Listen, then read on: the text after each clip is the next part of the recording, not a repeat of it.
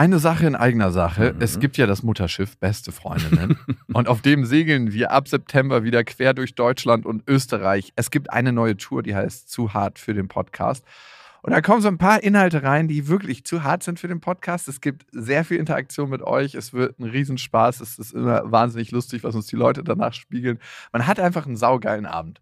Also wir zumindest. Wir zumindest und hoffentlich auch alle anderen. Wir hatten auch letztes Mal die Erfahrung gemacht, dass beste Vaterfreudenhörer bei der Tour waren und auch sehr viel Spaß hatten. Ja, unbedingt. Und unbedingt. irritiert waren, was wir hier überhaupt machen. ja, ganz Freunde. genau. Es gibt ja Leute, die hören beste Vaterfreunde, die kennen beste Freundinnen nicht. Mhm. Und es wird eine gesunde Mischung. Also sowohl beste Freundinnen als auch beste Vaterfreundenhörer werden abgeholt. Und ihr könnt euch jetzt die Karten sichern. Die Infos findet ihr in den Shownotes und die Karten gibt es auf bestefreundinnen.de. Und es gibt nicht so viele. Also falls ihr überlegt, macht's lieber jetzt. Eins, zwei, drei. Ich habe, ich habe lieb. Nein, hat nicht Papa lieb. Weil ich das nicht so mag.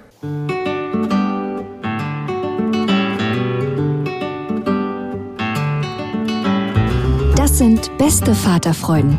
Keine bösen Wörter. Die Fremde, alte Schöpfe. Setz dich bitte hin. Der langweilige Podcast übers Kinderkriegen mit Max und Jakob. Hallo und herzlich willkommen zu Beste Vaterfreuden. Hallo. Wir wollten die Folge eigentlich erst Eiersuchen nennen, aber wir dachten, irgendwie kommt das komisch. Wieso? Nur weil du da immer einen sexuellen Bezug zu hast? Nein, überhaupt nicht. Überhaupt nicht. Wir haben übrigens richtig schön Eiersuchen gemacht und ich wollte ja nicht, dass Lilla so sechs Schokoladenkörbe am Ende hat. Übrigens bezeichnend, dass Lilla das einzige Kind in unserer Großfamilie war, was sowohl von meiner Schwester einen extra Korb gebastelt bekommen hat, als auch von meiner Mutter, also ihrer Oma, weil sie genau wussten, dass ich das nicht tun werde. Schon Armutszeugnis für mich, ne? Ich muss immer wieder mal an dich denken, wenn meine Frau diese ganzen Sachen macht, also Ostern vorbereiten. Würdest du ein Osternest für deine Kinder machen? Das meine ich ja gerade. Nein, weil ich jemanden habe, der es für mich macht und wir leben ja zusammen in einer Beziehung. Das heißt, sie macht es auch gerne und bitte, ich muss da gar nichts machen. Ich habe da gar kein Interesse dran. Wie wäre es aber, wenn ich mich von meiner Frau trennen würde und dann, dann ein Kind. Du die, verdammt. Würde ich es machen. Und du beantwortest mir anscheinend die Frage gerade. Ey, wenn ich es noch nicht mal machen würde, dann würdest du es never nee. ever machen. Aber warum machst du es denn nicht? A, weiß ich, dass andere das machen dass ah. sie nicht wollen, dass Lilla sich tot sucht und so, oh, ich habe immer noch nichts gefunden. Such jetzt weiter. Irgendwo. Dann hat der Osterhase dich wohl vergessen als einziges Kind. Aber du bist auch noch so klein, dich kann man ja auch übersehen. Aber ich habe einen anderen Trick. Also A, weiß ich, dass es gemacht wird von anderen. Ne? Aber wenn das andere, wenn du das nicht wüssten würdest, würdest du dann trotzdem einen machen? Mm, da ich es ja weiß, ist es schwer für mich zu beantworten. Ich würde vorher fragen und wenn die sagen würden, nö, wir haben nichts vorbereitet, dann würde ich schnell noch was einkaufen gehen. Aber du hast dich darauf verlassen, dass sie das machen? Ja, oder? weil ich schon weiß, wie es abläuft, natürlich. Ich schenke ja auch eigentlich nie was zu Weihnachten. Und zum Geburtstag auch nicht. Also klar, zu Weihnachten habe ich ihr einen Schlitten geschenkt, stimmt also nicht. Aber ich weiß, dass sie so viel kriegt, dass es total untergeht jetzt noch mit ihrem Bewusstseinszustand für Geschenke. Äh, Mache ich übrigens auch nicht. Ich schenke auch nichts. Also ich schenk, ich habe eine Sache, glaube ich, geschenkt zum Geburtstag und zwar eine Paw Patrol Klingel, weil ich die zufällig noch gefunden habe, als ich im Laden war. Und das Geile war, über die hat er sich am meisten gefreut. Nein, meine Freundin, damals noch Freundin, meine Frau hatte schon eine Paw Patrol Klingel gekauft und die schon verpackt. Das heißt, es gab dann zwei Paw Patrol Klingeln, weil oh. ich nicht aufgepasst hatte. Also Geil. das hat mir auch nochmal gezeigt. Das war dir eine Lektion. Ja, das macht gar keinen Sinn. Finger weg von den Geschenken für Kinder. Nein, also ich glaube, ich würde was unternehmen, wenn ich wüsste, sie wäre nicht versorgt. Da sie so gut versorgt ist, brauche ich nichts unternehmen. Und spüren das die Kinder, ist die Frage. Nein, das spüren sie nicht. Halt. Meine Tochter fragt nach jedem Fest, ob ich denn auch was gemacht hätte. Was? Also deine Faulheit sickert schon durch jede Pore von den Also das ist ja nicht so, dass sie sieht aktiv wie meine Frau die Geschenke einpackt und so, ne? Aber sie weiß schon. Aber sie weiß schon, wer die Geschenke einpackt. Sie hat Papa, sie fragt nicht nur, ob ich was gemacht hatte, sie fragt ihre Mama, Mama, hat Papa eigentlich auch ein Geschenk ausgesucht und eingepackt oder hast du das alles alleine gemacht? Und ich habe dann äh, das stille Agreement mit meiner Frau, dass wir das natürlich alles gemeinsam machen. Hier hast du noch einen Streifen Tesafilm für mich. Ja, halt du mal fest. Ich kleb den rüber. Natürlich machen wir es nicht gemeinsam und ich lüge auch meine Tochter an, aber ich will natürlich nicht der Vater sein, der einfach gar nichts macht. Warum nicht? Warum nicht dazu stehen? Das mit den Geschenken ist mir egal, aber ich will schon, dass meine Tochter das Gefühl hat, ich bin, und das bin ich ja auch, an ihrem Geburtstag präsent und auch vorher in Gedanken bei ihrem Geburtstag. Stimmt ja nicht. Na, stimmt schon. Also stimmt. Naja, du bist kurz in Gedanken, ah, ist alles geregelt. Und deswegen, wenn du sagst, naja, die spüren es halt nicht und die kriegen es gar nicht mit, ich glaube, und auch mein Sohn und auch deine Tochter, die kriegen es alle mit, dass Papa nichts macht. Papa macht nichts. Doch, ich habe ja dann was gemacht. Ich hatte einen Trick. Und zwar haben wir, ich weiß nicht, wer auf die Idee kam, so kleine eingepackte Schoko-Ostereier einzeln verstecken im Garten. Also es war ein Hund mit dabei, der hat wahrscheinlich die Magenvergiftung seines Lebens bekommen. eine kleine Spürnase. Nee, den mussten wir erstmal kurz zurückhalten. Aber die Kids haben immer wieder gefunden und dann haben sie mir die gegeben. Ich war die Sammelstelle und natürlich haben die zwei Stunden Ostereier gesucht. Wirklich. Ja, es war wirklich ein Wahnsinn. Wir sind immer wieder in die entlegensten Winkel des Gartens gegangen und ich habe die dann immer wieder so reingeworfen, die Ostereier, die sie mir schon lange gebracht haben.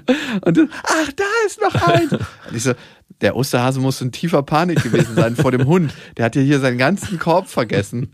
Und keiner hat was gemerkt am Ende. Noch nicht mal die Achtjährige, dass sie nicht irgendwie zwei große Baueimer voll Ostereier hatten, sondern immer nur diese gleiche Handvoll. Es geht um das Suchen, nicht um die Menge am Ende. Werden bei euch oder bei dir an Ostern Geschenke versteckt? Schokolade oder richtige Eier? Es werden richtige Eier versteckt, Ja. die ich immer ein bisschen widerlich finde, wenn die schon angemalt sind und so. Das ist überhaupt nicht meins. Dann ein bisschen Schokolade, aber vor allem so Kleinigkeiten an Geschenken. Bei uns auch und vor allem wichtig finde ich die Eier, weil die Eier sind, ich finde die auch widerlich, aber trotzdem sind die Eier irgendwie das, was den Kindern noch am meisten Was Spaß für eine macht. perverse Vorstellung, dass irgendein interessierter Hase Hühnern Eier klaut, die danach bunt anmalt und lustig aussehen lässt und für Kinder versteckt. Also in den ganzen Osterhasenbüchern, die wir gelesen haben, arbeiten die Hasen mit den Hühnern immer zusammen. Hier hast du mein ungeborenes Kind, um das an irgendwelche Kinder zu verfüttern. Mal da was, mal da deine Kriegsbemalung drauf. Dass es nicht mehr so auffällt. Bemal den Grabstein. Und auf jeden Fall bei den Nachbarn wurden keine Eier versteckt. Und bei uns wurden so viele Eier versteckt, dass ich dann auch den Kindern, Nachbarskindern erzählt habe, damit die nicht enttäuscht sind, was sie wahrscheinlich gar nicht waren, dass der Osterhase alle Eier bei uns versteckt hat. Weil wir die coolsten am Block sind. Wahrscheinlich genau das. Und was haben die Nachbarseltern dazu gesagt? Die waren natürlich nicht dabei. Ich, das, ich horche immer die Kinder aus, wenn die Eltern nicht dabei sind. So ein ekliger bist du. Was habt ihr denn am Wochenende gemacht? Aha, den die ganzen Tag Erziehermethoden noch von damals. Und findest du das gut, dass deine Eltern dir erlauben, den ganzen Tag Der alte Sozialpädagoge Nein, das kommt meine da ich natürlich nicht. Also nicht ganz so krass. Ja, Was ich aber nicht ganz so krass. Naja, was ich schon manchmal frage, sind so, wie die Kinder, wie zum Beispiel bei denen gewisse Sachen ablaufen. Und das frage ich die Kinder, weil ich das natürlich auch lieber von den Kindern erzählt bekomme. Und Warum denn? Was interessiert dich das denn? mich interessiert, was die Kinder erzählen und was willst du denn mit Kindern am Essenstisch dich unterhalten? Also ich meine, wenn du dreimal irgendwie fragst, wie war dein Tag, dann antworten nicht. Wenn du aber konkret sagst, hey, wie feiert ihr denn Ostern, dann geben die dir darauf eine klare Antwort. Ja, Und du hast machen- erstmal für zwei Minuten Ruhe. genau, darum geht's eigentlich. Ah, ja. Okay, ich dachte, dich interessiert das wirklich. Nein, oh, ich hatte letztens erst einen richtig krassen Streit mit meiner Frau, weil mein Sohn und meine Tochter waren über Nacht weg und kamen auch morgens nicht wieder. Normalerweise kommen die morgens dann irgendwie so gegen neun und ich so, hm, schade, schön, dass ihr da seid. Und sie kamen bis zehn, bis elf, bis zwölf, bis eins nicht und ich, das war mega geil. Und dann kamen sie halt und ich bin ja nicht sofort auf die Kinder draufgesprungen. Klar, ich habe sie gut begrüßt, aber war dann nicht sofort, hey, und lass uns jetzt was spielen und so. Und meine Frau war dann so, ja, jetzt sind die jetzt wieder da, die waren so lange weg. Dann wäre es auch schön, wenn du dir Zeit nimmst für die Kinder. Und Aber hatte- Durchklang, dann musst du dir auch. ja, genau, Durchklang, dann musst du. Und das hat auch dann direkt in einem Streit geendet, weil ich dann meinte, ich habe aber gar keinen Bock jetzt. Ja, und sowieso. Und dann habe ich so einen Satz gesagt, sowieso, mit Kindern spielen ist so krass anstrengend und scheiße langweilig. Und ich hätte mir das auch nicht vorgestellt, dass es so schlimm ist, aber es ist wirklich zu wenig Reiz. Es sind einfach zu wenig Reize, die da In meinem überpenetrierten Instagram hören. genau passieren. Und ich muss mich wirklich zusammenreißen und kann nicht sofort umspringen auf diesen Kindermodus. Also ich weiß nicht, wie dir das geht, wenn deine Tochter kommt, ob du dann sofort. Äh, Das ist wie beim Sport. Die ersten zehn Minuten sind immer Zwang. ja, genau. Und, Also, naja, und ich habe mich halt nicht gezwungen gleich am Anfang, sondern ich habe eine halbe Stunde noch irgendwie meinen das eigenen sehe ich an deiner Figur. und habe dann den Rest des Tages natürlich mit meinen Kindern verbracht. Aber wie gesagt, war Mit schlechter Laune natürlich, weil es so schön frei war, die Entscheidung. mh, total toll. Ja, ja, da muss man sich immer wieder überreden, finde ich. Aber das ist ein täglicher Hassel und je öfter man das macht, desto besser läuft das auch. Findest du eigentlich Ostern angenehmer oder unangenehmer als Weihnachten? Ich finde die Jahreszeit angenehmer, dass Mhm. man schön draußen sein kann und alles fängt an zu blühen und es riecht so gut und irgendwie ist es schon so eine Aufbruchsstimmung. Jetzt beginnt die Zeit draußen. Also Jahreszeit ist geiler. Es ist nicht so aufwendig, deswegen finde ich es auch gut. Und, und es ist mehr in Aktivität involviert. Also die Kinder sind aktiv im Garten und suchen und finden. Und ich glaube, obwohl die Geschenke viel kleiner sind, ist die Freude Ja. mindestens genauso groß. Also insgesamt hat Ostern bei mir mehr Punkte. Ja, und ich glaube auch bei den Kindern. Also ich glaube auch, den, klar, bei Weihnachten gibt es mehr Geschenke und größere Geschenke, das ist so das Einzige. Aber die Aktion und dieses Suchen, das ist, hat auch so viel, ja, Nicht so Aufregung. fettes, ekliges Essen. Ja, auch, ja. Und das ist auch die Aufregung der Kinder ist noch eine ganz andere. Die freuen sich auch ganz anders darauf. Also ich finde es auch ein schöneres Fest. Aber im Zuge von Ostern hat mich meine Tochter gefragt, warum wir denn Ostern feiern, aber was das überhaupt ist. Und ich weiß nicht, ich bin nicht mehr ganz so biblisch fit, aber ich weiß halt, dass Jesus wieder auferstanden ist. Ich weiß nicht, ob wir das, das passiert in dem Zeitraum. Und ich habe halt versucht, meiner Tochter zu erklären, dass wir feiern, dass Jesus wiedergeboren wurde, weil er ja Weihnachten geboren wurde. Und meine Tochter hat es natürlich nicht verstanden, warum ein Kind, was gerade erst Weihnachten geboren wurde, drei Monate später schon wieder verreckt ist, um dann wieder aufzuerstehen. Und was da, und Naja, lange ja schon ein paar Jahre. ja, aber für das Kind war es natürlich nicht zu verstehen. Also klar, kann ich ihr erklären, dann das sind mehrere Jahre dazwischen. Aber es war so, hey, das wird geboren und stirbt dann wieder. Und was heißt denn eigentlich Wiedergeburt? Und da bin ich wirklich an meine Grenzen gekommen. Also Geburt zu erklären ist ja schon schwer. Tod zu erklären ist noch viel schwerer. Aber Wiedergeburt, vor allem, warum ist er überhaupt gestorben? Der wurde ja getötet, am, ans Kreuz genagelt. Habe ich nicht geschafft, hat meine Tochter auch nicht verstanden, was ich hier erklärt habe. Ich habe es irgendwie versucht. Und an dem Abend habe ich meine Tochter ins Bett gebracht und es war alles super und wir waren guter Laune und wir haben rumgeblödelt wie immer. Und dann meine ich so, jetzt schlafen wir. Und auf einmal fing sie an zu heulen. Aus tiefstem Herzen und so, so ich dachte, was ist denn los? Also so, als hätte sie sich verletzt, ganz schlimm. Und ähm, Du hast ihr kleines Herz verletzt. Nein, es hatte, sie hat mir nur dann gesagt, ich will nicht sterben. Warum müssen wir alle sterben? Und in, in einem und heulte dabei wie ein Schlosshund und man sagt dann auch so Sätze wie, ich meine, ja, aber Marie, was, was ist denn da, wie kommst du denn darauf? Ja, sie findet es so furchtbar, weil wir sind dann alle weg und die ganzen Gebäude sind noch da. Alle Tiere, alle Menschen sind weg und die Gebäude sind noch da, das ist doch scheiße. Und sie hat also lauter skurrile Sachen gesagt, wo ich auch nochmal verstanden habe, wie furchtbar der Tod für so ein Kind ist, weil es einfach so unverständlich ist. Sie hat Hä, auch- für alle ist der Tod schrecklich. ja, aber für ein Kind ist es so, ich will aber leben. Ja, warum muss ich denn sterben? Es ist doch so schön, das Leben. Ja? Der Tag ist so schön, ich will mit meinen Freunden spielen und ich will nicht sterben. Und auch das zu sagen, ja, das dauert aber alles noch ganz lange und das gehört irgendwie dazu und der So Kreislauf lange gar des. Lebens bringt überhaupt gar nichts. Und sie hat sich auch nicht beruhigt. Ich habe sie auch nicht beruhigt bekommen. Also es hat dann meine Frau übernehmen müssen irgendwann. Also weil sie so sich in Rage geweint hat und auch nicht verstanden hat. Also immer wieder. Da gibt es auch nichts zu verstehen. ja, genau, das Aushalten war es halt. Ne? Ich, Genau, da sein. War ich auch. Also ich war, ich habe nur. Aber sie hat die mütterliche Präsenz gebraucht. Sie hat dann irgendwann so nach 20 Minuten Die mütterliche die Präsenz. mütterliche Präsenz gebraucht. Weißt du, was mich erleichtert? Nicht, dass klar ist, dass wir alle sterben müssen und deine Tochter hat eine recht frühe Realisation gehabt, dass wir alle sterben müssen. Wahrscheinlich hat die Jesus Christus Geschichte ihr Übriges getan. Da habe ich gefragt, nein, es gibt ein Kind in der Kita, was ihr immer wieder erzählt, dass wir alle sterben werden. Das erzählt immer in der Kita rum. Wir müssen übrigens, nur falls du es vergessen hast, wir sterben übrigens alle. Guter Reminder. Und ich meine, warum erzählt sie das immer? Sie, meine, sie weiß es auch nicht. Und sie sagt auch, ich will das auch immer nicht hören, aber sie erzählt es immer wieder. Ja, es stimmt aber, auch wenn Ja, sie es nicht hören möchte. Ja. Auch wenn du es nicht hören möchtest, Marie, es stimmt. Äh, Was sie auch noch gesagt hat, sie, meinte, sie hätte es am liebsten nicht gewusst, weil seitdem sie es weiß, ist es so schlimm. Sie hätte sich gewünscht, und das finde ich schon krass, dass sie gesagt hat, dass sie das nicht erzählt bekommen hätte von dem Kind, weil dann würde, würde sie einfach unwissend durchs Leben laufen. Sie kommt nach deiner Frau, Verdränger. Aber stimmt schon, ne? Unwissenheit ist manchmal echt ein Ja, Segen. klar. Und in dem Zusammenhang auch. Ganz viele Leute wollen ganz wenig nur wissen. Mhm. Weil am Ende schafft Bewusstsein auch Verantwortung. Und wenn du weißt, dass du irgendwann stirbst und wenn dir das richtig eingesickert ist, ich meine, es ist super abstrakt, aber es klickt dir auch nicht jeden Tag. Ne? Du wachst ja nicht jeden Tag auf und denkst dir in so stressigen Situationen, wo du denkst, oh Gott, das ist das Schlimmste der Welt. Nein, das Krasseste, ich sage nicht das Schlimmste, aber das Krasseste, was passiert ist, dass du irgendwann sterben musst. Oder sterben wirst, musst Musst. wirst. Beides. Und Ja. da ist bisher noch keiner von gefeit. Also es wird ja gesagt, dass die Forschung mittlerweile so ist, dass um 50, 60 Jahren keiner mehr sterben muss, der es sich leisten kann. Dass das Genom entschlüsselt ist und dass dementsprechend, Man unendlich leben kann. ich glaube, 50, 60 Jahre sind auf jeden Fall zu niedrig angesetzt. Denke ich auch. Wer weiß, was kommt, ne? Aber mögliche Theorie. Aber es ist schon krass. Also, weil mein Opa verabschiedet sich so langsam. Gerade Immer noch, das hast du ja letztens schon erzählt. Ja, seit zehn Jahren gefühlt. Kann er sich jetzt endlich mal vom Acker machen?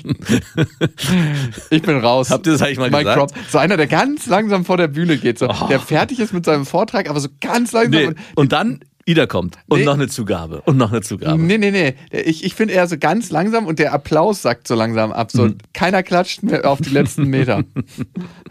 nee, wir haben jetzt nicht gesagt, Opa stirb jetzt mal endlich, mach mal einen Strich drunter.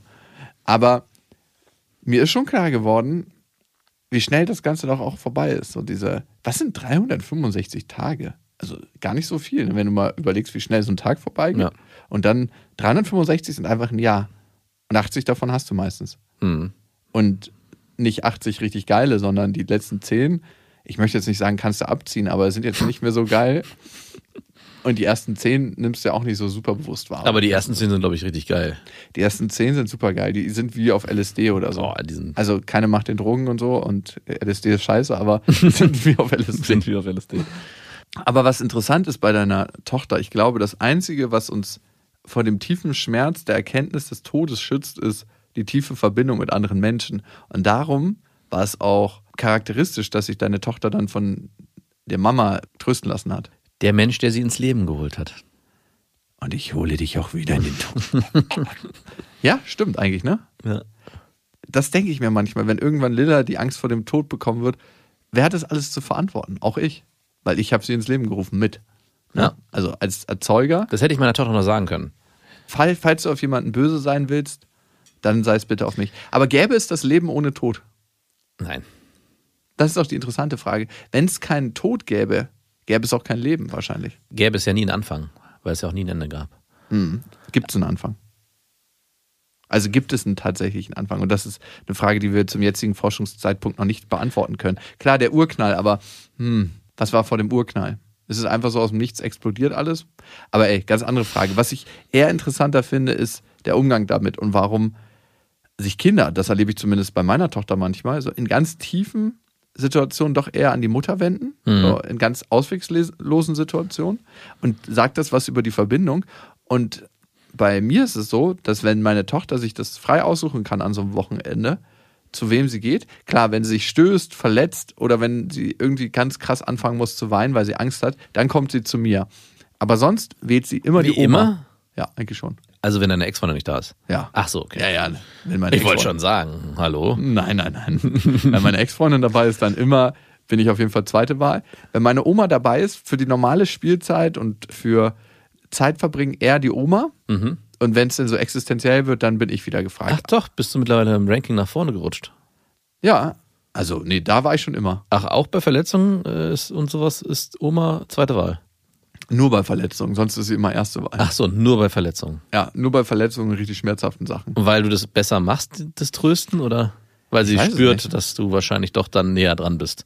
Ah, Oder ist es eher so, ah, ich muss jetzt damit zu Papa gehen, weil sonst, Sonst fühlt er sich komisch. sonst fühlt er sich wieder komisch. Ich racker mich ab und racker mich ab, aber bin eigentlich nur für diese Verletzungsthemen. ja. Und ich habe mich gefragt, liegt es auch ein bisschen an der Art und Weise, wie ich präsent bin? Und ich glaube ja, und da, das lerne ich gerade Stück für Stück. Ich habe ja gesagt, dass ich so ein bisschen ein Problem damit habe, einfach nur da zu sein, ohne Entertainer. Also mir ist letztens aufgefallen, wir sind dann irgendwann nach Hause gefahren, das ist eine Stunde Fahrtweg Mhm. Von Und- deiner Schwester oder von deiner Oma? von meinem Vater. Der hat ja so ein Ah, okay. kleines Häuschen am See. Und von da sind wir dann nach Hause gefahren. Wir waren im Auto und normalerweise mache ich sofort ein Hörspiel an, frag sie, was sie für ein Hörspiel hören will. Was will sie hören? Ah, Irgendwas mit Conny lernt reiten, Conny lernt schwimmen. Al- Also das ist gerade Conny, ist gerade ihr. Conny ist gerade der Shit. Und ich will auf jeden Fall Langeweile für sie vermeiden. Weil ich glaube, es gibt immer nichts Schlimmeres als Langeweile für ein Kind. Aber dann vergesse ich immer, dass nur ich Langeweile habe, dass ein Kind gar nicht so schnell Langeweile hat. Und diesmal habe ich dann gesagt, nö, wir quatschen einfach mal ein bisschen darüber, wie das Wochenende war, was sie besonders schön fand, was ihr vielleicht nicht so gefallen hat, wie sie einzelne Situationen wahrgenommen hat, was sie gerne macht, was sie an Oma mag, bla bla bla. Halt so ein richtiges Gespräch. Was mag sie an Oma? Oma mag sie einfach. Okay. Da kommen auch manchmal gar nicht so spezifische Begründungen. Ja. Also ein Erwachsener erklärt sich das ja immer. Das sind auch oft Erwachsenenfragen, die ich hier stelle. So ich mir denke, so, was sind das für Bullshit? Packst du auch das Dick Deeper Kartenspiel mit dir aus? genau. Oh, zum Dick Deeper Kartenspiel von Beste Freundin gibt's ja übrigens bei krasser Stoff. Ich habe letztens gehört, und ich finde, damit hat man das Spiel im Kern getroffen. Es ist kein Spiel, was du mit Menschen spielen darfst, denen du misstraust. Also, wo du nicht sagst, du möchtest dich 100% auf die einlassen. Mhm. Das ist kein oberflächliches Spiel. Weil eine Freundin von mir hat das letztens gespielt mit so ein paar Dudes, meinte sie, in so einer Art Dating-Runde. Mhm. Sie Dating-Runde? War sie da alleine mit mehreren Dudes und hat am nein, Ende sich es war entschieden? eine Freundin, sie und noch zwei Dudes. Ach so. Und sie meinte, die Dudes haben die Fragen gar nicht richtig beantwortet, aber sie hat sich so ausgeliefert gefühlt. Und sie war die Einzige in der Runde, die richtig tief reingegangen ist in die Fragen. Und deshalb war es schon fast schmerzhaft. Na klar, wenn man sich den Fragen gegenüber öffnet, dann ist man der Gearschte, wenn das die anderen nicht tun. Ne? Also es gehört, wie bei jedem Spiel, gehören zwei dazu, die mitspielen mindestens. Oder Mindestens. drei. Und sie meinte, das ist nochmal die Empfehlung, nur mit Menschen spielen, die selber offen sind. Und offen und gutherzig. Mhm. Also wenn jemand eine komische Aura hat, ist das Dick Deeper Kartenspiel nichts für den. Mhm. Krasser Stoff, by the way. da findet ihr es. Und als wir dann angekommen sind, dachte ich mir so, wow, wie schnell eine Stunde mit Quatschen einfach vorbeigegangen ist. Mhm. Und wie gut das auch war. Wie wir einfach nur zusammen gewesen sind. Aber das ist ein guter Punkt, dass du sagst, dieses Langeweile aushalten oder generell einfach den Moment aushalten. Ich habe gestern auch mit meiner Tochter am Abend noch am Tisch gesessen und sie hat noch Hunger gehabt, was gegessen. Und da war es auch so für mich, Mann, ey, das dauert hier alles so lang, kann es nicht ein bisschen schneller gehen, weil du sollst ja ins Bett. Aber ich habe es natürlich nicht ausgesprochen und als ich sie dann so beobachtet habe, dachte ich so, warum eigentlich? Also sie hat einfach die Situation genossen und auch selbst das Essen ist irgendwas, was man macht, nicht um das schnell hinter sich zu bringen, sondern einfach um in dem Moment zu sein. Und weil ich das dann beobachtet habe, habe ich es dann auch besser aushalten können und habe dann auch mit ihr ja einfach so ein bisschen gequatscht, rumgeblödelt und dem Ganzen mehr Zeit und Raum gegeben. Und sobald man so diesen Schalter in sich entdeckt und den umswitcht und merkt, man muss hier gar nicht irgendwas zu Ende bringen, sondern man kann die Sachen einfach nur genießen, so wie sie sind. Und das, was du vorhin gemeint hast mit diesen 365 Tagen im Jahr, die dann irgendwann vorbei sind, so hat sich das gestern auch angefühlt. Wie oft wird es diese Momente noch geben? Ich werde mich an diesen konkreten Moment nicht wieder erinnern, weil es so eine banale Alltagssituation war. Aber die wird in Zukunft auch uns beide beeinflusst haben. Also sowohl meine Tochter als auch mich. Einfach nur, dass wir beide den Moment genossen haben und ich da gewesen bin für sie und sie so sein konnte, wie sie will, ohne das Gefühl zu haben, ich muss jetzt hier schnell was zu Ende bringen. Und vor allem, was viel, viel wichtiger ist, was glaube ich bei mir nicht so verankert ist, ich kann mit meinem Vater Zeit verbringen, ohne etwas Besonderes tun zu müssen. Ich bin seiner Aufmerksamkeit würdig, ohne etwas Besonderes dafür tun zu müssen, sondern einfach meine Präsenz reicht aus. Ja. Und ich glaube, das ist das Elementare. Wenn der Groschen quasi gefallen ist, ist das das Wichtigste, was du machen kannst als Erziehender oder als begleitende Person. Ja. Ich bin einfach da, ohne dass irgendwas passieren muss. Ich Und ich habe dich gerne um mich. Also ich glaube, das Ja. ist auch noch so was, was ich gestern so noch in mir aufgekommen ist, so dieses, wenn meine Tochter dann irgendwie auch abends, sie ist mittlerweile so groß, dass wenn sie nicht schlafen kann, dann runterkommt und uns dann beide auf der Couch sitzen sieht und dann denke ich, vielleicht gibt es auch manchmal so diese Situation, wo Kinder das Gefühl haben, äh, darf ich da jetzt hin? Und meine Frau hat dann, obwohl sie ja wusste, dass sie eigentlich nicht runterkommen soll, hat meine Frau meine Tochter herzerwärmend empfangen und meinte, hey, du Blödi, du sollst doch nicht so spät runterkommen. Und hat sie dann trotzdem, jetzt komm mal her und wir kuscheln nochmal. Und dann auch in solchen Situationen, wo sie eigentlich was macht, was sie nicht darf, zu spüren, ich bin jederzeit willkommen und meine Anwesenheit ist jederzeit erwünscht und nicht, und es gibt nicht Situationen, wo ich nicht irgendwie dazwischen gehen darf. Ja, natürlich gibt es Regeln und Grenzen, aber auch die werden dann aufgeweicht. Papa kämpft gerade mit Mama. Ja, okay. Es gibt vielleicht dann auch doch Regeln und Grenzen, die nicht aufgeweicht werden sollten. Mama, warum stöhnst du? Es ist so anstrengend, darum stöhne ich so komisch. Was ich auch mit meiner Tochter mache, was ich in, immer ganz Das war eine richtig weirde Überleitung. Ja, sorry. Was ich auch mal ganz sp- spannend finde, wenn sie fragt so, hey, warum darf ich das eigentlich nicht, Papa? Oder warum erlaubt ihr mir das nicht? Und ich habe letztens mit ihr darüber gesprochen, dass wir als Eltern ja die Funktion haben, sie zu erziehen und, und ihr Sachen zu verbieten, aber eigentlich fällt uns oft, oft gar nicht so einfach. Also sagen wir mal, sie will unbedingt was Süßes essen oder sie will nicht so früh ins Bett, dann entscheiden wir das natürlich, weil wir wissen, es ist gut für sie. Aber natürlich würde ich meiner Tochter ungern ihre Wünsche absprechen wollen. Also ich habe dir das dann auch versucht zu erklären. Ich sage, hey, am liebsten, Marie, würde ich dir immer alles gerne erlauben, weil ich dich so gern habe und du ja am Ende äh, und ich dir eigentlich immer nur das Beste will oder beziehungsweise weil ich dir ja nichts verbieten will. Und trotzdem ist es für Eltern und trotzdem müssen Eltern manchmal Entscheidungen treffen, wo die Kinder sagen, das ist doch doof. Und habe sie versucht, so mit ins Gespräch mit reinzunehmen, wie das denn für sie ist, dass die Eltern immer Sachen entscheiden und auch, dass sie uns ausspielen kann. Und ich weiß gar nicht, was das bewirkt am Ende, ja, ob sie das auch so begriffen hat, was ich ihr da erklärt habe. Aber ich merke, dass ich, dass ich da auch in Zukunft rein will, dass ich alle möglichen Entscheidungen, die wir treffen als Eltern, versuchen will, transparent zu halten von meinen Kindern und auch das denen zu erklären und zu beschreiben, hey, wir entscheiden uns jetzt dafür, dass du nicht mehr raus darfst, weil, aber natürlich verstehen wir auch, dass du das total doof findest und wie würdest du dich denn verhalten und verstehst du denn, warum wir das machen? Also, dass ich alle Entscheidungen, die wir treffen, gegenüber den Kindern versuche, so transparent zu halten, dass sie selber auch so ein bisschen in die Flache Eltern Hierarchien. flache Hierarchien. Aber so, dass die Kinder auch selber eigentlich entscheiden können und verstehen. Also für mich ist es ganz wichtig. Dynamisches Führen. Für mich ist ganz wichtig, dass die Kinder selber auch die Regeln und Grenzen verstehen und die nicht so als Allmacht über ihnen stehen. Also dass sie nicht, ja, Papa hat es verboten und deswegen darf ich jetzt nicht. Sondern, Nein, ich habe das gerade so scherzhaft eingeworfen, dynamisches Führen, aber ich habe mal mit einem blinden Bergsteiger gesprochen, der hat alle, der hat die höchsten Berge der Welt erklommen, ne? Mhm. Und er meinte, wie er da hingekommen ist, war durch die Überforderung seiner Eltern, aber das intuitive Vertrauen seiner Eltern, dass auch wenn die Eltern mal überfordert sind mit ihrem blinden Kind, er die Führung übernehmen darf als blindes Kind und seinen Eltern sagen kann, was kann er und was kann er nicht, ohne dass sie denken müssen, er muss die ganze Zeit geschützt werden. ja.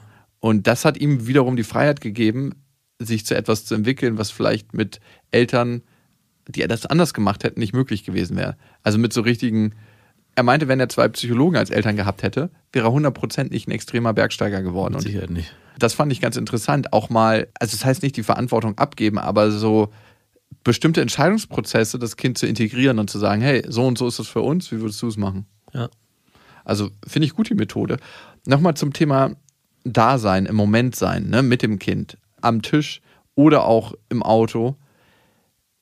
Ich hatte eine Situation letztens, wo ich mit Lilla auf dem Spielplatz war und Lilla hatte irgendwie Verstopfung, ihr ging es nicht so gut und die hat dann keinen Bock gehabt zu spielen. Ne?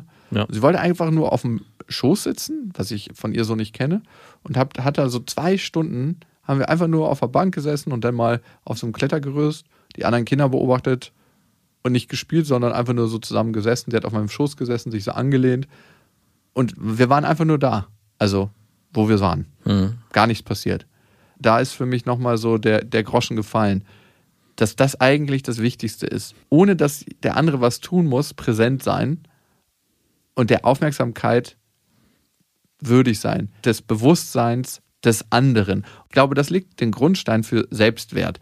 Also, wenn jemand einfach nur seiner selbst es wert ist, Beachtung zu finden. Und wenn du das als Kind nicht hattest, entwickelst du auch nicht so ein gutes Selbstwertgefühl. Also es heißt ja immer, wie entwickelt ein Kind ein gutes Selbstwertgefühl? Wie kann ich dem Kind dabei helfen? Aber ich glaube, die Basis ist tatsächlich des Selbstwerts beachtet zu werden und Ja. nicht für irgendetwas tun. Das klingt so verdammt simpel und so, aber hattest du das als Kind, würdest du sagen? Ja, doch schon. Ja?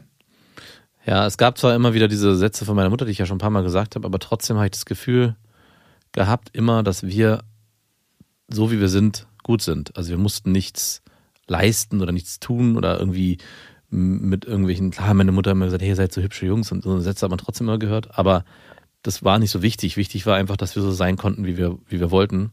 Und das hat auch, glaube ich, dazu geführt, dass es mir heute auch scheißegal ist, was andere eigentlich denken. Und dann ich, Auch was ich denke? ja, eigentlich schon. Also klar nehme ich Wenn mir ich das zu sage, du Herzen. hast ein richtig hässliches T-Shirt heute an. Ja, das, dann nehme ich das zur Kenntnis und werde es vielleicht ändern und wertschätze auch. Aber es ist genau zwei. Minuten wichtig. nee, es ist schon nicht unwichtig. Also es ist nicht so, dass ich das nicht wertschätze, das andere, was, die, was andere Menschen, die mir nahe sind, sagen. Aber wenn mich jemand wirklich schwer verletzen will, weiß ich trotzdem, glaube ich, wo ich stehe. Und das ist, glaube ich, auch ganz wichtig für Kinder. Also ich erlebe es ja auch bei meiner Tochter, die oft immer mal wieder weinend nach Hause kommt und äh, die wollen nicht mit mir spielen und die haben das und das gemacht. Und dass wir ja auch immer wieder sagen, hey, du musst zu dir stehen. Wenn die das nicht mit dir mit nicht machen will, dann musst du dich halt entscheiden. Dann mache ich es halt nicht mit dir. Dann mache ich es halt alleine oder gehe dann halt weg. Klar, es ist erstmal schmerzhaft, aber da auch zu sich zu stehen und nicht sich verbiegen zu wollen oder zu müssen für andere, auch schon im Kindesalter, ist extrem wichtig. Also, und ich glaube, das ist auch so mit eins der wichtigsten Dinge, die man äh, seinen Kindern beibringen sollte. Du musst zu, steh zu dir und vertraue darauf, dass dein Gefühl auch richtig ist und dein Bauchgefühl richtig ist. neben dem Dasein, ne? Mhm. Also neben dem vollkommen präsent sein, so wie es geht, ne? Ich meine, es ist ja auch immer eine Übung, ne, für einen selber. Ich glaube, Kinder schulen einen auch darin, im Moment zu sein. Heißt es auch da sein mit allen Emotionen, die so ein Kind hat. Also mit Wut, mit Trauer, mit Freude. Für alle Emotionen da sein. Ja. Und da nicht auch ausweichen. Mein Kind darf nicht wütend sein. Mein Kind darf nicht die und die Emotionen zeigen. Das ist ja die Hauptbaustelle in Psychotherapien. Ja. Dass jemand verlernt hat, sein ganzes Emotionsspektrum zu leben und das wieder erlernen muss in Psychotherapien. Dass das Kind in der Situation, wo es zum Beispiel schmerzhafte Emotionen erfahren hatte, keinen Sparringspartner hat oder keine Begleitperson, die dabei geholfen hat, diese Emotionen auch zu verarbeiten. Und deshalb müssen diese Personen später in Psychotherapien, weil sie die Emotionen unterdrückt haben und jemand Neues, nämlich der Psychotherapeut, nimmt sie an die Hand und hilft ihnen, diese Emotionen zu verarbeiten. Mehr macht ein Psychotherapeut in den meisten Fällen nicht. Natürlich gibt es auch andere Sachen, aber eigentlich ist es begleitendes Fühlen. Aber er kennt, aber er weiß ganz genau, was er rauspicken muss. Das macht, glaube ich, einen guten Therapeuten raus. Da, er macht am Ende nicht viel, aber er weiß genau und kann bestimmen, hier, da liegt die Ursache des Ganzen. Genau. Also er bringt einen zu den Situationen, wo man nicht gefühlt hat, wo das im Argen ist, hilft einem dabei, in Unterstützung das zu fühlen als erwachsenes Ich, weil man in der- der spezifischen Situation damit überfordert war und damit können sich die Situationen auflösen, ist vielleicht ein bisschen viel gesagt, aber mehr ins Reine kommen. Weil sonst ist es immer so eine Art gespeicherter Schmerzpunkt im Körper. Ich habe mal noch eine Frage zu dem, was du vorhin beschrieben hattest, mit der Situation auf dem Spielplatz, wo es Lilla nicht so gut ging und ihr einfach nur da gesessen habt, die Kinder beobachtet habt und du gemerkt hast, das reicht eigentlich aus oder das ist, war ja auch eine Form der Erkenntnis, die du hattest. Und es gibt bei mir auch immer wieder mal im Alltag oder auch generell Situationen, wo ich erlebe, dass die Kinder wie Lehrmeister sind. Also, dass man selber sich besser nochmal kennenlernt, nochmal Dinge, Prozesse besser versteht. Und ich dann doch immer wieder in die Situation komme, dass ich auf andere mich selber angucke und sage, wie wäre das, wenn ich keine Kinder gehabt hätte? Dann hätte ich diese ganzen Erfahrungen nicht machen können und ich wäre definitiv, und ich würde definitiv nicht so viel lernen, wie ich jetzt zum Beispiel lerne durch meine Kinder. Und das erinnert mich an so diese Zeit, wo ich Single war und keine Freundin hatte und dann irgendwann mal eine Partnerin hatte und eine Beziehung war und auf einmal prasselten so viele Eindrücke auf mich und ich bin an dieser Person auch mitgewachsen in der Interaktion mit ihr und habe gemerkt, hey, das gehört noch viel, viel mehr dazu zum Leben, als nur irgendwie vor sich hinzuklingeln. Und ein ähnliches Gefühl macht sich jetzt auch mit den Kindern breit, die ich habe, dass durch die Erfahrung, die Erlebnisse, die man hat, die man ja ohne Kinder so wahrscheinlich schwer nachkonstruieren kann, ich das Gefühl habe, ich werde als Mensch reifer, wachse mehr, lerne mehr und will das auch irgendwie nicht missen. Ja, es ist so eine. Hast du das Gefühl auch? Also hast du das Gefühl, man sagt ja, man lernt nie aus, dass du durch deine Kinder oder durch deine Tochter zu einem anderen Menschen geworden bist? Und guckst du dann auch so ein bisschen wehmütig und sagst, hey, schade, dass Menschen, die keine Kinder haben, das nicht so erleben können? Oder bist du da frei von diesem Gedanken? Also ich denke nie eigentlich, schade, dass du keine Kinder hast und diese Erfahrung nicht machen kannst, weil ich denke mir, dann machst du halt andere Erfahrungen. Also jetzt, ich rede jetzt nicht von deinen Dates, bei denen wird es wahrscheinlich, dass sie keine Kinder haben. Kinder ohne mit. Ich bin da mittlerweile ein bisschen flexibler in meiner Auswahl. Ah okay. Ja, ganz ehrlich. Die ja, Geschmäcker verändern sich auch da anscheinend. ganz genau. Oder es stehen sogar neue Vorlieben. Ich habe jetzt nicht in meinem Dating-Schema, es muss eine Frau mit Kind sein. Nein, auf gar keinen Fall. Beides in Ordnung, würde ich sagen. Also bin ich relativ offen. Mittlerweile aber, das hat sich so entwickelt. Der Gaumen würde einfach auch ein bisschen reifer. ich mochte früher keine Artischocken und ich liebe jetzt Artischocken. Oliven, Uah, Was für ein Vergleich. Oliven mochte ich früher auch nicht. Ich möchte jetzt auch nicht Schafskäse ins Spiel bringen, aber bei Schafskäse ist. Gorgonzola, Harzer Käse. Gorgonzola und Harzer Käse mag ich noch immer nicht so richtig gern. Nee, aber ich denke mir, A, die würden andere Erfahrungen machen und eine Erfahrung ist auch immer nur so viel wert, wie du dich darauf einlässt, diese zu machen. Also ich glaube, du kannst relativ unverändert ein Kind großziehen lassen. Wenn du dich nicht als Vater oder als Mutter einlässt und der andere zum Beispiel ganz viel von den Erziehungsaufgaben übernimmt. Aber sobald du dich auf die Erfahrung einlässt, und das betrifft nicht nur die Erfahrung, die du mit Kindern machst, sondern generell, haben sie die Chance, dich zu verändern. Mhm. Positiv wie vielleicht auch negativ empfunden. Ne? Das Ja. muss man auch sagen. Also man könnte ja auch sagen, es sind nicht alle Sachen positiv. Du bist jetzt so ein ausgeglichener Mensch, dass deine Freunde sich vielleicht ein bisschen benachteiligt fühlen. Also benachteiligt im Sinne von, du hast so viel sozialen Kontakt in deinem Leben, dass du gar kein Bedürfnis hast, dich mehr mit Freunden Ja, zu gut, das ist ja dann die Außenwahrnehmung. Aber wenn ich jetzt. Die ist mir egal. Natürlich gibt es Situationen, wo ich denke, boah, ey, die Kinder nerven oder das ist so anstrengend oder meine Zeit ist weg. Aber auch das ist ja dann eine Erfahrung, die ich machen kann, aufgrund dessen, dass Kinder in meinem Leben sind, die jemand, der keine Kinder hat, nicht machen kann. Und ich frage deswegen, weil ich mich schon frage, es gibt ja viele Menschen, die aus gutem Grund sich ganz bewusst dafür entscheiden, keine Kinder haben zu wollen. Und das ist ja auch völlig okay. Aber das sind ja dann oft auch keine Menschen, die irgendwie durchs Leben gehen und sagen, mir ist eigentlich alles egal und ich mache so mein Ding. Oder oft habe ich diese Menschen so erlebt, dass sie eigentlich intelligent sind und auch Inter- Interesse daran haben, ihr Wissen zu erweitern und auch explorierend unterwegs sind, also auch viel reisen und viel aufsaugen und dementsprechend die Entscheidung, keine Kinder haben zu wollen, dem so gegen ein bisschen entgegentritt, also widerspricht. Ja, ich weiß, was du meinst. Also manchmal trifft man Menschen, die intelligent sind, emotional angebunden und sehr authentisch ihr Leben führen eigentlich. Ne? Ja. Und dann wundert man sich, warum wollen die keine Kinder? Ja. Ich kann es verstehen, weil du ein großes Stück Autonomie abgibst, wenn du Kinder hast. Allerdings, glaube ich, ist der Preis, und das hätte ich, glaube ich, niemals vorher gedacht, du zahlst einen Preis, wenn du keine Kinder hast. Und das ist, du erlebst eine bestimmte emotionale Tiefe in deinem Leben nur, wenn du Kinder hast, Mhm, glaube genau. ich. Und der Preis dafür ist natürlich, diese emotionale Tiefe erleben zu dürfen, ein Stück weit Autonomie. Und das ist wie in jeder anderen Beziehung auch.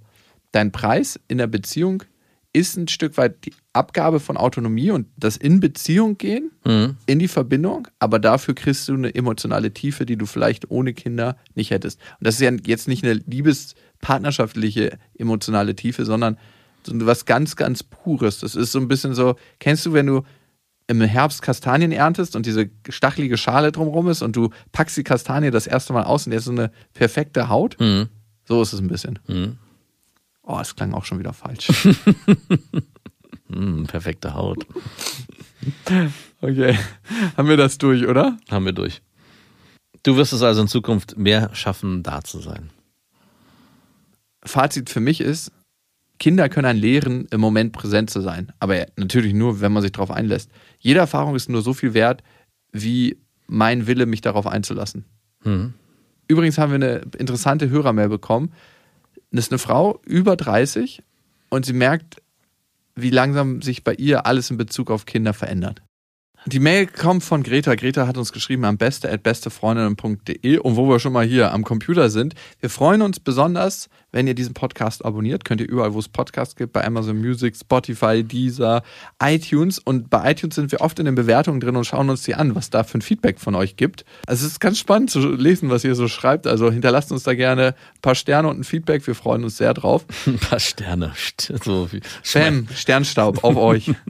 Greta schreibt, ich bin Single seit fünf Jahren. Immer wieder habe ich das Gefühl, mich deswegen rechtfertigen zu müssen, ob Familie, Freundinnen oder Arbeitskolleginnen. So eine hübsche junge Frau. Die Männer müssten noch Schlange stehen. Aber die Guten sind ja alle bereits vergeben, heißt es dann. Und ich bin ich gut? Ich habe einen an der Klatsche? Vielleicht ja, aber ein wenig Verrücktheit ist ja gut, oder? Muss ich jetzt schnell Kinder bekommen? Die biologische Uhr tickt ja. Ich bin 31. Will ich das? Muss ich das? Will die Gesellschaft das? Ich kenne nur wenige Freundinnen, die keine Kinder haben oder nicht verheiratet sind. Wie sehr beeinflusst dies Frauen in meinem Alter, so ein Leben zu führen oder führen zu müssen? Wäre ich dann wirklich glücklich bzw. glücklicher? Will ich in diese Gesellschaft ein Kind in die Welt setzen? Kann ich dann trotzdem in meiner WG wohnen bleiben und mit meinem T3-Bus umherfahren? Wahrscheinlich nicht. Wahrscheinlich nicht. Ich glaube, viele Frauen stehen nach, an dem Punkt und ich suche gerade eine Lösung. Eure Greta. Also, das erste, ich glaube, ich bin ja selber Busfahrer, also ich habe auch einen Bus. Und Ich bin Busfahrer. ah, hoch auf unseren Busfahrer. Ich bin ja selber Busfahrer. Und schon seit jeher. Ich hatte auch mal einen T3. Habe ich dann aber irgendwann verkauft. Und das kannst du sehr gut machen. Also, das ist schon mal, die Frage kannst du ganz klar mit Ja beantworten. Aber ich weiß, was du für ein Gefühl vielleicht hast. So ein, wenn ich mich entscheide, müsste ich mich jetzt entscheiden. Und möchte ich das alles? Und ein paar Sachen sprechen ja dafür für dich und ein paar Sachen dagegen. Ich würde das gesellschaftlich immer ausklammern. Also es ist ja scheißegal, was Ja. die Gesellschaft sagt, ob die will oder verlangt von dir.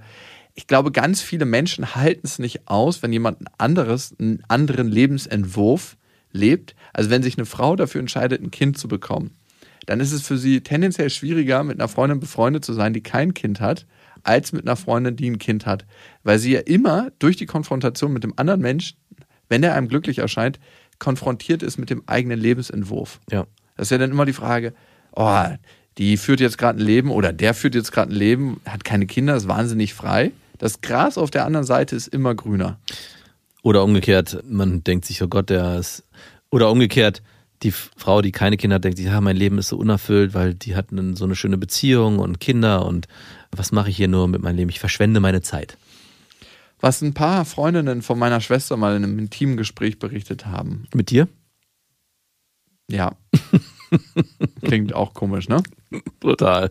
Ja, es war gerade so, dass sie, das waren zwei ganz explizit, dass sie irgendwann gemerkt haben, dass sie unbedingt Kinder haben wollen und sich auf eine Beziehung eingelassen haben, die wackelig war, Mhm. weil der Wunsch, Kinder zu bekommen, größer war als der Wunsch nach einer erfüllten Beziehung. Hm. Und diesen Kompromiss sind sie eingegangen. Und manchmal, wenn ich so krumm gucke, Sind die immer noch mit ihren Typen zusammen? nein, beide nicht mehr. Ah, ich wollte schon sagen, ey.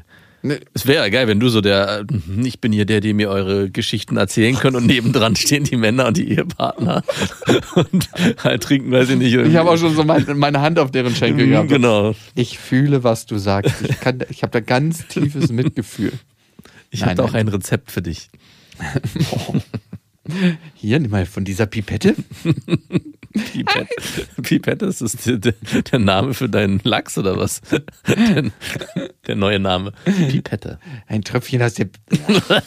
Es ist das ist so widerlich. Ein Lusttröpfchen aus der Pipette. Was ist Pipette eigentlich für ein scheiß Wort? Kennst du das? Ja, natürlich kenne ich das, aber was ist das für ein bescheuertes Wort? Pipette. Pipi-Pipette. Pipi-Pipette, Pipi-Pipette. So wie Felix sich letztens Mal so krass beeiert hat über, ich meinte, Felix soll ich dir noch eine Banane schnippeln? Und er so, schnippeln? Und hat sich so krass über Schnippeln weggepackt. Der hat sich gar nicht mehr eingekriegt. Schnippeln. Ist ja auch ein komisches Wort Auf jeden irgendwie. Fall.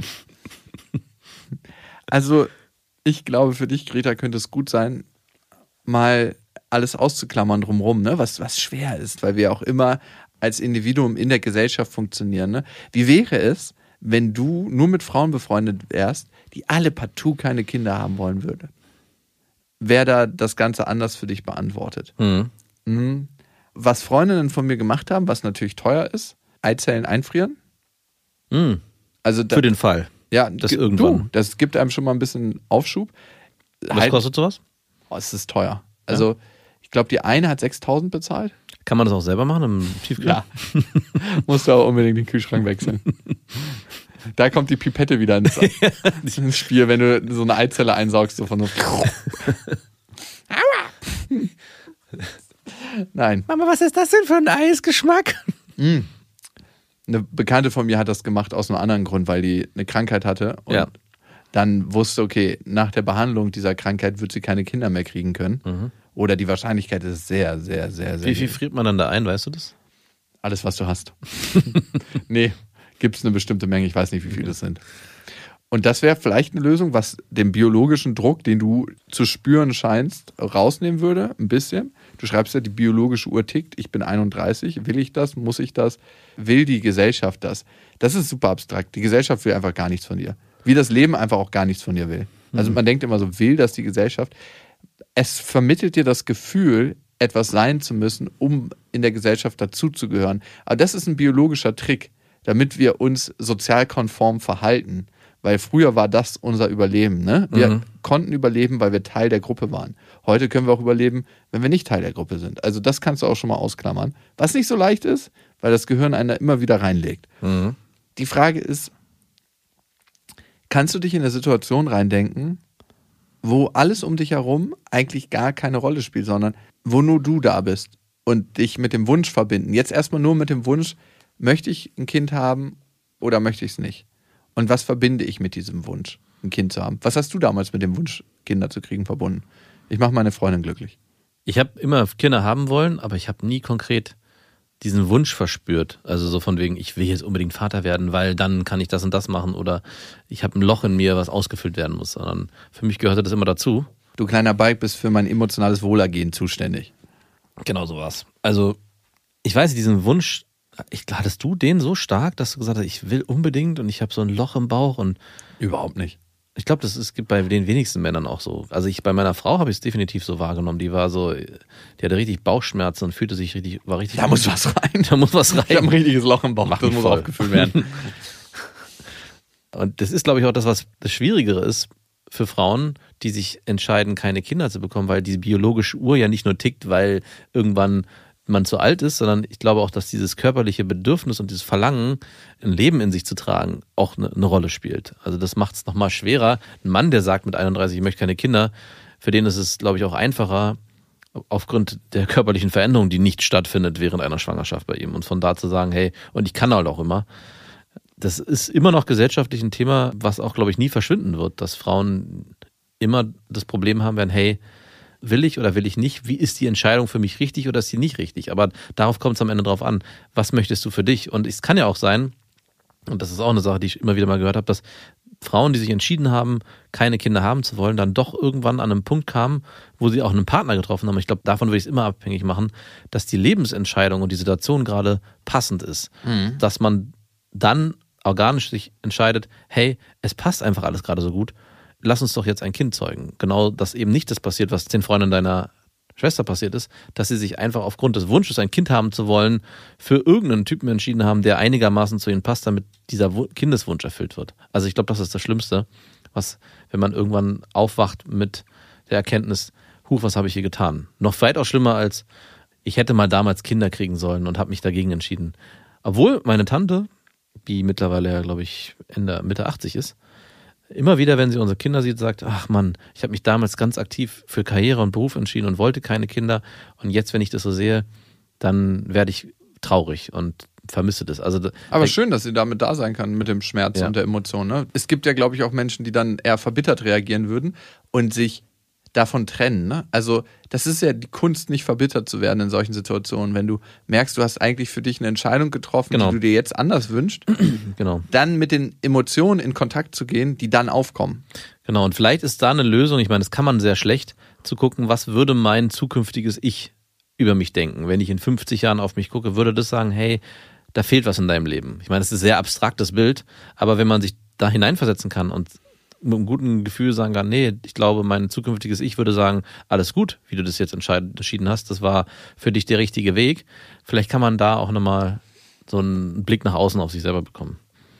Und was sagt über das eigene Selbstwertgefühl aus? Und klar, prasselt manchmal viel von außen ein. Ja, du bist so eine hübsche Frau, du müsstest doch eigentlich schon längst unter der Haube sein. Die Männer müssten bei dir Schlange stehen, was du jetzt hier geschrieben hast. Oder die Guten sind alle schon vergeben, ne? Wie viel bist du dir selber wert? Braucht es das für dich? Und brauchst du auch überhaupt einen Mann? Also muss es das sein? Gibt es andere Möglichkeiten, wenn du dich für ein Kind entscheidest? Ne? Das ist ja auch die Frage. Und dazu hatten wir auch eine interessante Folge zu künstlicher Befruchtung. Also es gibt so viele Möglichkeiten. Ich glaube, die Verbindung ist immer mit einem selber und mit dem eigenen Gefühl und den Lärm von draußen mal abzuschalten und ein paar fette Schallschutzfenster zwischen denen und dir selber einzubauen. Klar sind die anderen immer Auslöser von einem Wunsch und mit diesem Wunsch dann auch in Verbindung zu gehen, aber trotzdem bei sich zu bleiben. Ich glaube, das ist das Wichtige. Ja. Und ihr wisst ja, es gibt keinen richtig oder falsch. Der Moment ist immer anders. Macht's gut. Das waren Beste Vaterfreuden mit Max und Jakob. Jetzt auf iTunes, Spotify, Deezer und YouTube. Der 7-One-Audio-Podcast-Tipp. Hallo, ich bin Lynn. Und ich bin Leo. Ihr kennt uns vielleicht schon vom True Crime Podcast Mord auf Ex. Eigentlich sprechen wir da ja jede Woche über Verbrechen. Aber da gibt es ja noch ein anderes Thema, das die Menschen und uns schon immer fasziniert hat. Die Liebe. Krasse Geschichten, die wirklich passiert sind. Bonnie und Clyde zum Beispiel. Cleopatra und Caesar Oder Diana und Charles. oder halt Camilla. Liebe gibt's bei True Love aber auch nicht nur im klassischen Sinne. Es geht auch um Familie, um die Liebe zum Beruf oder sich selbst oder Freundschaft. Am besten sind ja auch eh die Filme, wo dann am Ende steht, nach einer wahren Begebenheit. Das sind so Geschichten, die kannst du dir eigentlich gar nicht ausdenken. Ja. Und das gibt's jetzt eben als Podcast. Und das Ganze heißt True Love.